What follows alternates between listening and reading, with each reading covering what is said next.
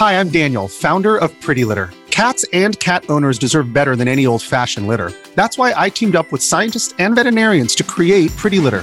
Its innovative crystal formula has superior odor control and weighs up to 80% less than clay litter.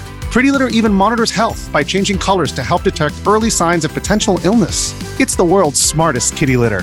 Go to prettylitter.com and use code SPOTIFY for 20% off your first order and a free cat toy. Terms and conditions apply. See site for details. This episode is brought to you by Reese's Peanut Butter Cups. In breaking news, leading scientists worldwide are conducting experiments to determine if Reese's Peanut Butter Cups are the perfect combination of peanut butter and chocolate. However, it appears the study was inconclusive, as the scientists couldn't help but eat all the Reese's. Because when you want something sweet, you can't do better than Reese's. Find Reese's now at a store near you.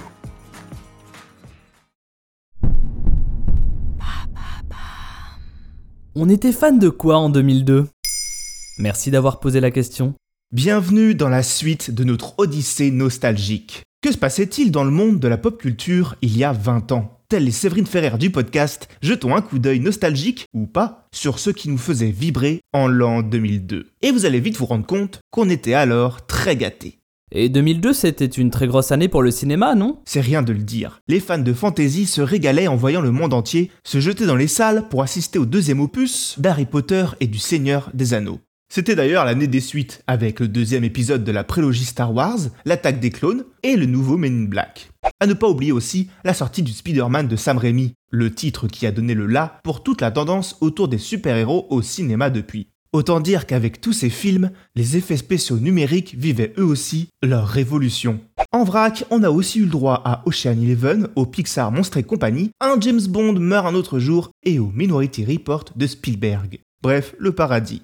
En France, l'auberge espagnole et huit femmes marquaient l'année. Mais loin devant la concurrence, sortait le film qui est aujourd'hui considéré comme l'une des meilleures comédies françaises modernes. Astérix et Obélix Mission Cléopâtre, l'adaptation d'Alain Chabat de la série de bande dessinée la plus vendue au monde. Et oui, ce film a déjà 20 ans. Grosse année sur le petit écran aussi, avec la naissance de deux séries depuis auréolées de prestige, The Shield et The Wire. Super Et niveau musique, on a acheté quel CD de titre en 2002 On tentait de décrypter le refrain des Last Ketchup, Acédéré, morceau le plus vendu de l'année. On se demandait qui est l'exemple aux côtés de Roth, mais surtout, oh oui surtout, on écoutait les singles de la Star Academy, la télé-réalité musicale de TF1.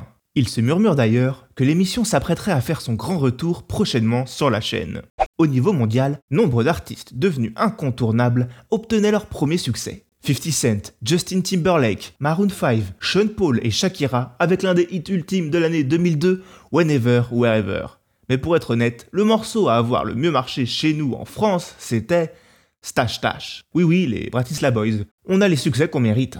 Aussi, les piliers de la chanson française, Johnny Hallyday, Patrick Bruel et Renaud, ont tous sorti un album cette année-là, remportant pour chacun d'eux l'un des plus beaux succès de leur carrière. Et enfin, on jouait à quoi dans nos salons? En 2002, que ce soit sur PC ou console de jeux vidéo, les joueurs n'ont pas eu le temps de chômer. GTA Vice City, Splinter Cell, c'était clairement l'année des grosses licences. On a vu Mario Sunshine et Resident Evil sur la GameCube de Nintendo, Metal Gear Solid 2 et le premier Kingdom Hearts sur PlayStation 2, et enfin, les joueurs de PC, qu'ils soient en ligne ou non, se prenaient leur petite baffe devant Warcraft 3 et Elder Scrolls 3 Morrowind. Nombre de ces jeux vidéo sont encore aujourd'hui considérés comme des incontournables. Et pour ceux qui n'avaient pas le droit de toucher la manette ou qui n'avaient simplement pas la fibre du gaming, pas de souci, ils étaient sûrement occupés à bouquiner un Titeuf ou le nouveau tome d'Harry Potter. Bref, 2002, c'était le feu.